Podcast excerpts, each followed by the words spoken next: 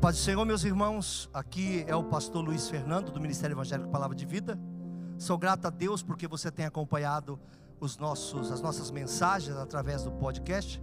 E se você também quiser, nesse momento, contribuir com suas doações de alguma forma, nós temos aqui a conta do Bradesco na agência 0525, conta 80002, dígito 3, ou no Santander, agência 0174, conta 13002611, dígito 2. E o CNPJ do ministério é 03 742 978 mil ao contrário 17. Muito obrigado pelo carinho. Deus te abençoe. Fique em paz.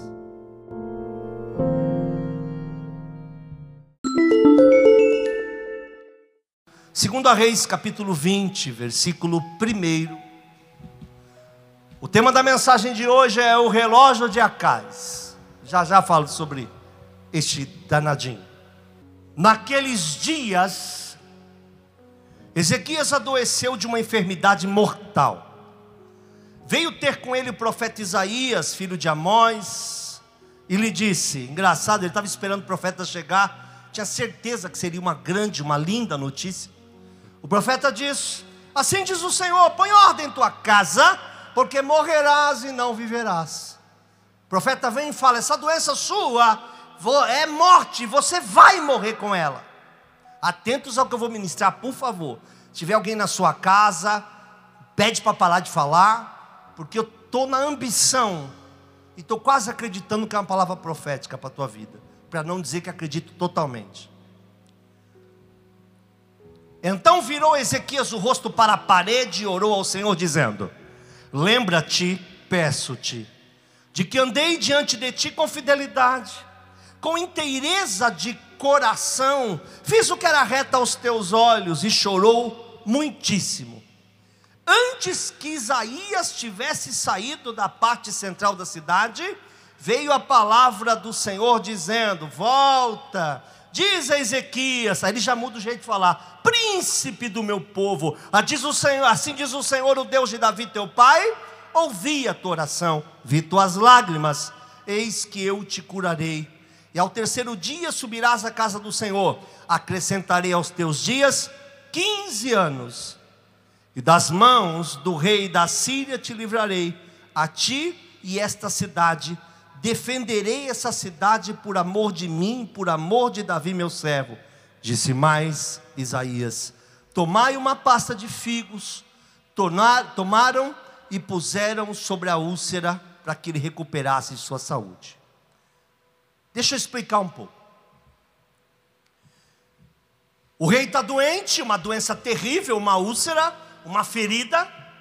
De repente alguém avisa ele: Rei, sabe quem está aí para falar contigo? O profeta Isaías. Eu imagino que ele teve um gozo, uma alegria, dizendo: Acabou o problema. Esse homem, quando chega, alguma coisa acontece. É um profeta. Só que o profeta vem e diz: Rei, o Senhor manda te dizer: Arruma a tua casa, deixa tudo pronto, porque você vai morrer. E simplesmente vai embora. Preste atenção: o palácio era muito grande Isaías está saindo. Quando Isaías sai, o rei fez uma coisa instantânea. Eu vou tentar explicar uma coisa sem escandalizar os irmãos. Eu, às vezes, hoje não mais, assistia a um jogo da ESPN, que é poker. Então tinha ali o Campeonato Mundial de Poker, eu estava assistindo, desconhecendo a maioria das regras. E aí eu, eu aprendi uma, uma expressão naquele campeonato chamava instant, instant call, call instantâneo ou coisa desse tipo. O que é isso? É quando alguém fala, o outro instantaneamente já rebate ou faz. O que o rei fez foi isso. Instantaneamente, em vez de ele cair no chão, ficar deprimido, se encostar no lugar qualquer, quando o profeta estava ainda saindo, ele vira para uma parede e começa a dizer: Senhor, Lembra que eu fiz, lembra como andei, lembra que fiz o que era bom, lembra que eu fiz o que era reto aos teus olhos e despenca a chorar.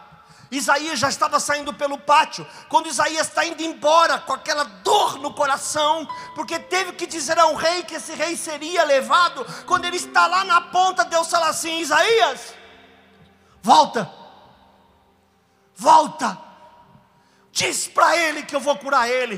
Diz para ele que eu ouvi a oração e vi as suas lágrimas. Eram lágrimas verdadeiras. Oração com lágrima é uma coisa só, não é para Deus não. Deus fala duas coisas: vi a oração e as lágrimas. Quer dizer, o Senhor viu que as lágrimas eram de verdade, de quebrantamento. Isaías então volta.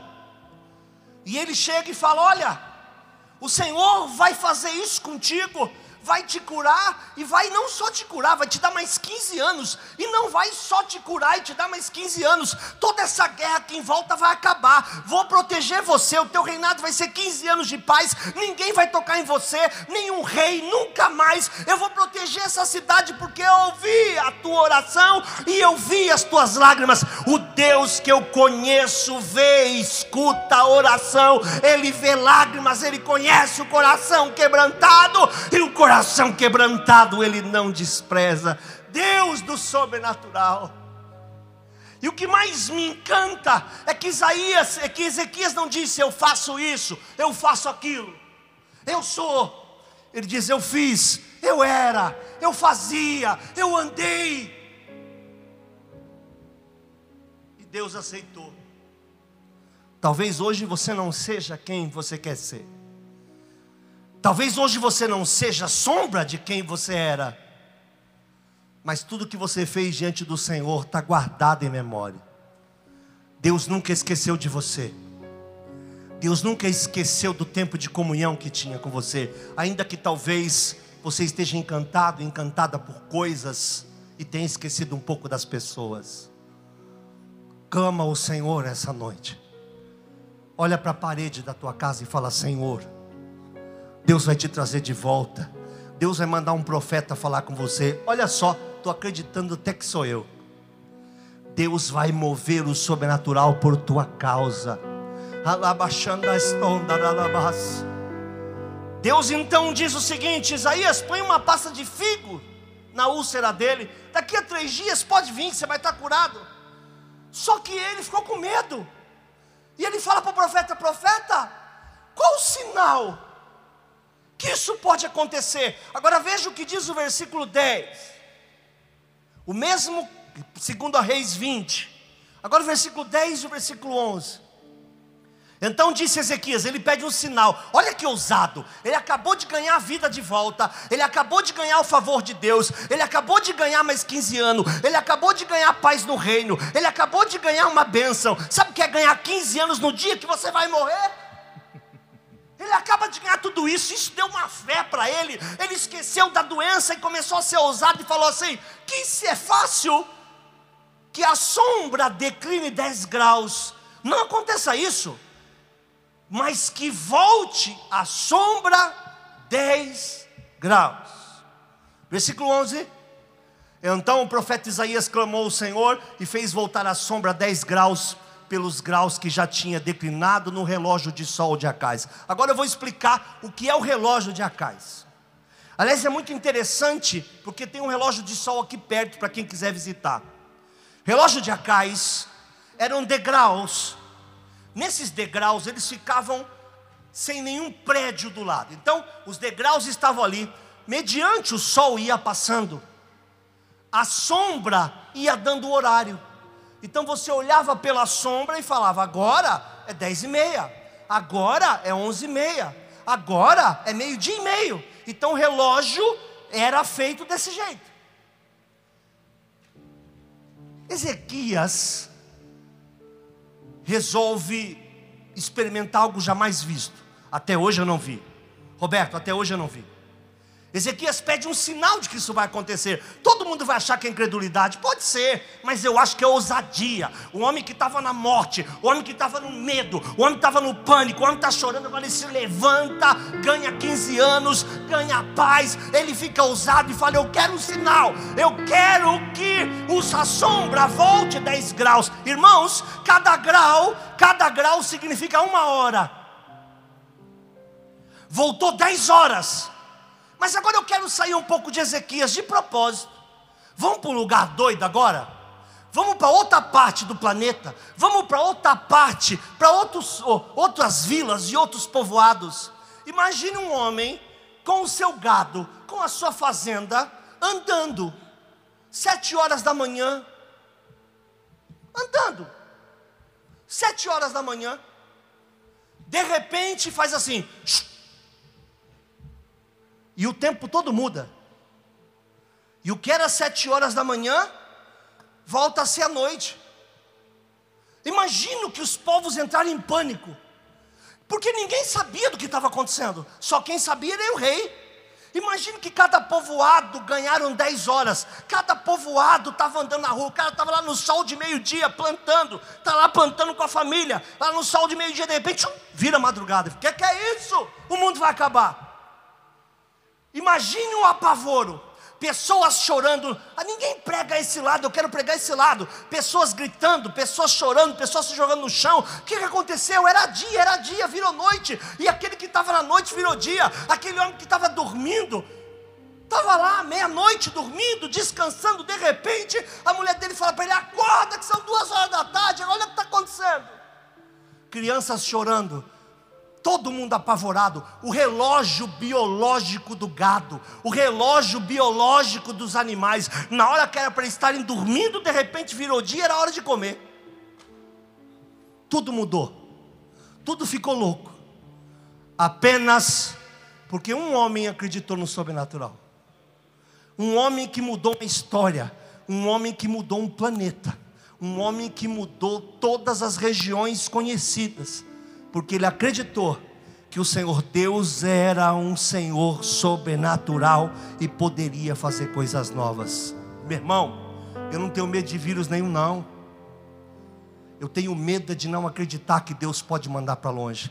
O que eu tenho medo é de esquecer que Deus não se engana. O que eu tenho medo é de esquecer que Deus não muda e continua fazendo coisas grandes e firmes. E que se a gente orar e acreditar, o sobrenatural de Deus vai invadir tua casa. O que, que é para Deus esse tumor que você está vivendo? O que, que é para Deus essa falta de dinheiro que você está vivendo? O que, que é para Deus esse desesperinho que você está vivendo? O que, que é para Deus? Nada! É uma noite sobrenatural, uma noite de doido aqui na igreja. Deus vai invadir a tua casa. O Senhor vai fazer coisas que você já não espera. Eu não estou olhando para a pandemia, eu não estou olhando para nenhuma coisa social, não. Eu estou olhando para cima. Deus vai fazer, Deus vai mudar, Deus vai transformar, Deus vai enviar profeta, Deus vai enviar provisão. Deus vai mudar a estrutura da natureza por tua causa.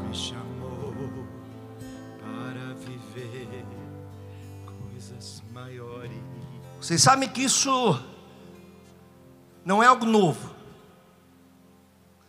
Existiu uma outra situação em Josué capítulo 10. Bendito seja o nome do Senhor, que presença. Deus não muda, meus irmãos. Deus não muda, Ele não perdeu a capacidade de ser Deus. Glorificado seja o nome do Senhor. A partir do versículo 6. Eu quero, eu ia ler aqui, mas eu quero ler aqui, porque eu quero entrar no texto. Esse texto fala muito comigo. É um texto aparentemente pequeno. É uma espécie de relógio de Acais. Presta atenção. É muito importante, chama a sua família. Liga para quem precisar, avisa. Não precisa me falar da igreja, não. Não precisa falar de pastor nenhum, não. Só fala assim: ó, Deus vai falar com você. Você tem coragem de virar para a tua família e falar: Deus vai falar com a gente? Olha esse texto. Josué capítulo 10, versículo 6. Bendito seja o nome do Senhor para todo sempre. Vem comigo, vamos fazer uma novela mexicana agora. Eu quero entrar no texto, eu quero gemer com o texto, eu quero entender o texto, eu quero almoçar esse texto, eu quero me alimentar desse texto. Enviaram, pois, os homens de Gibeão a Josué, ao arraial de Gilgal, dizendo: Não retires tuas mãos de teus servos, sobe apressadamente a nós, livra-nos, ajuda-nos, porquanto todos os reis dos amorreus que habitam na montanha se ajuntaram contra nós. Versículo 7. Me desculpe eu estar de costa para vocês, eu quero fazer isso hoje. Eu quero entrar nesse texto, junto com vocês. Então subiu Josué de Gilgal, ele e toda a gente de guerra com ele, e todos os valentes e valorosos. Adoro isso. E o Senhor disse a Josué: Não os temas, porque eu tenho dado nas tuas mãos, nenhum deles parará diante de ti. Olha que lindo. E Josué lhe sobreveio de repente, porque toda a noite veio subindo desde Gilgal, e o Senhor os conturbou diante de Israel, e os feriu de grande ferida em Gibeão, e seguiu-os pelo caminho que sobe a Bet-Oron, e os feriu até a Zeca e Maquedá. E sucedeu que, fugindo eles diante de Israel, a descida de Bet-Oron, o Senhor lançou sobre eles do céu grandes pedras, e morreram, aleluia enquanto eles corriam, iam tomando pedrada, e essas pedras vinham do céu. O céu ia jogando pedra, porque era uma guerra injusta. Josué não tinha nada a ver com essa guerra, ele foi enganado. E começou a cair pedra, pedra, saraiva, saraiva. E elas foram pegando na cabeça, foi pegando, pegando. Não foi machucando, foi matando. Foi matando de tal forma que eles se assustaram. E a Bíblia diz: muito mais os que morreram de pedras do que os que morreram à espada. Imagine a cena. Os inimigos fugindo e o Senhor os apedrejando. Por quê? Porque Deus é um Deus que defende. Deus é um Deus do sobrenatural. Deus não tem o culpado por inocente. Bendito seja o nome do Senhor. Mas o que você quer dizer com isso? Agora vem. Então Josué falou ao Senhor: No dia em que o Senhor deu os amorreus nas mãos. Versículo. Deixa eu ver. Eu vou pular direto para o versículo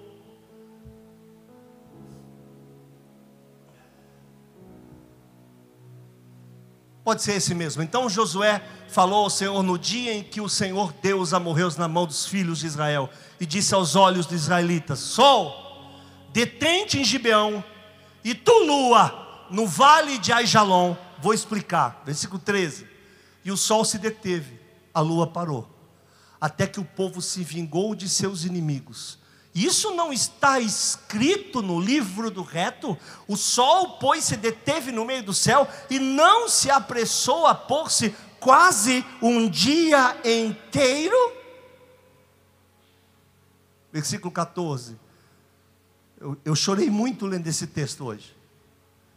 Não houve dia semelhante a esse, nem antes, nem depois. Ouvindo o Senhor assim, a voz de um homem. Nunca houve um dia como esse, e nem depois desse.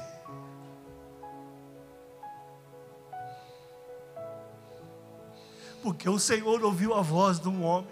Eu sou um Zé qualquer, um Salinas qualquer, um Luiz qualquer, mas eu acredito que Deus vai ouvir a nossa oração. O que foi que aconteceu?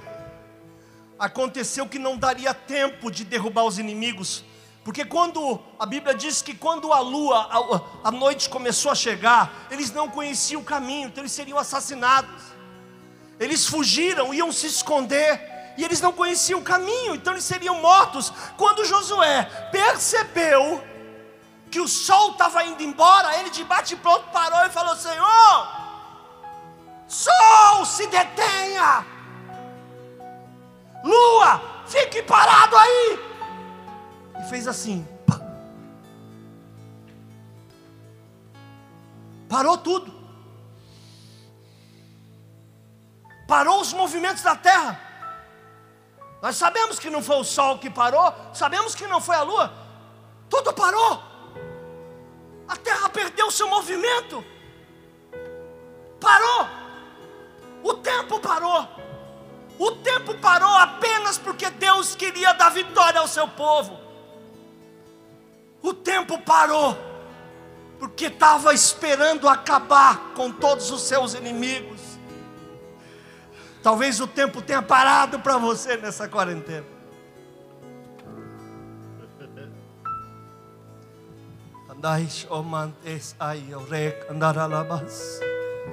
O tempo parou para que os servos do Senhor conseguissem destruir todos os seus inimigos. Deus parou o sol, a lua e a terra. Obviamente parou a terra. até que Josué conseguiu exterminar todos os seus inimigos. Mas quando isso acontece, por que que está escrito isso, gente? Volte um versículo para me explicar melhor. Desculpa, mais um. Então Josué falou ao Senhor no dia em que o Senhor deu aos amorreus nas mãos dos filhos de Israel, e disse aos olhos dos israelitas: Olha o que ele disse aos olhos dos israelitas: Sol, detente, lua, detente, pare. Versículo seguinte, agora o outro, 14. Não houve dia semelhante a esse, nem antes, nem depois desse. Ouvindo o Senhor assim, a voz de um homem, eles se espantaram. Como é que Deus pode fazer isso ouvindo a voz de um homem, um homem estrategista? Quando ele viu que não ia dar, ele gritou: Para, Senhor! E todo mundo ouviu. O que aconteceu, o que assustou, que foi aos olhos do povo de Israel, e eles se assustaram. Pois é, acabou a mensagem.